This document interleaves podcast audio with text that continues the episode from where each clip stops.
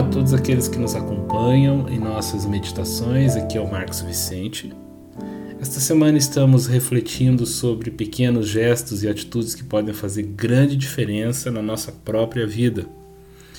E talvez uma pergunta que já tenha passado na mente de todos nós é: o que será que Deus quer de mim? Eu gostaria de ler a resposta bíblica para esta questão. Está registrada é, na carta do apóstolo Paulo, 1 Tessalonicenses capítulo 5, versículo 18. Diz o seguinte: Sejam agradecidos a Deus em todas as ocasiões. Isso é o que Deus quer de vocês, por estarem unidos com Cristo Jesus. De alguma maneira, nós somos bombardeados em nossas mentes por um pensamento de não suficiência e escassez, onde o, problema é nunca ter ou ser o bastante. Afinal, nós vivemos sob uma cultura tirana do muito, mais, maior e melhor.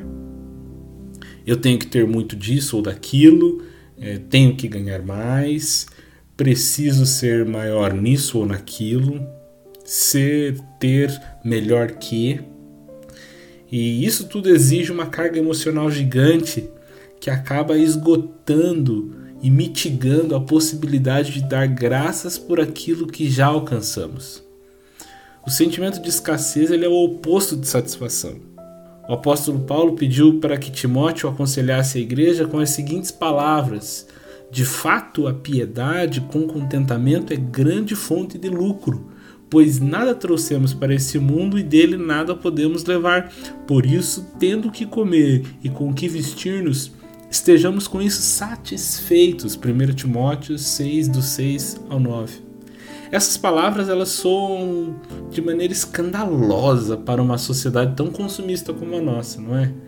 Mas o texto não é uma celebração da pobreza, muito pelo contrário, ele é uma clara exposição da verdadeira riqueza que é uma consciência óbvia de que temos tudo o que precisamos. Contentamento não é prazer na falta, mas uma satisfação do que não falta. Pequenas atitudes de gratidão, elas farão grande diferença nesse sentimento de escassez. São as pequenas vitórias que precisamos aprender a celebrar todos os dias, pois se não fizermos isso, com certeza ficaremos dominados pelas pequenas derrotas. A gratidão ela é um atributo que transcende as circunstâncias.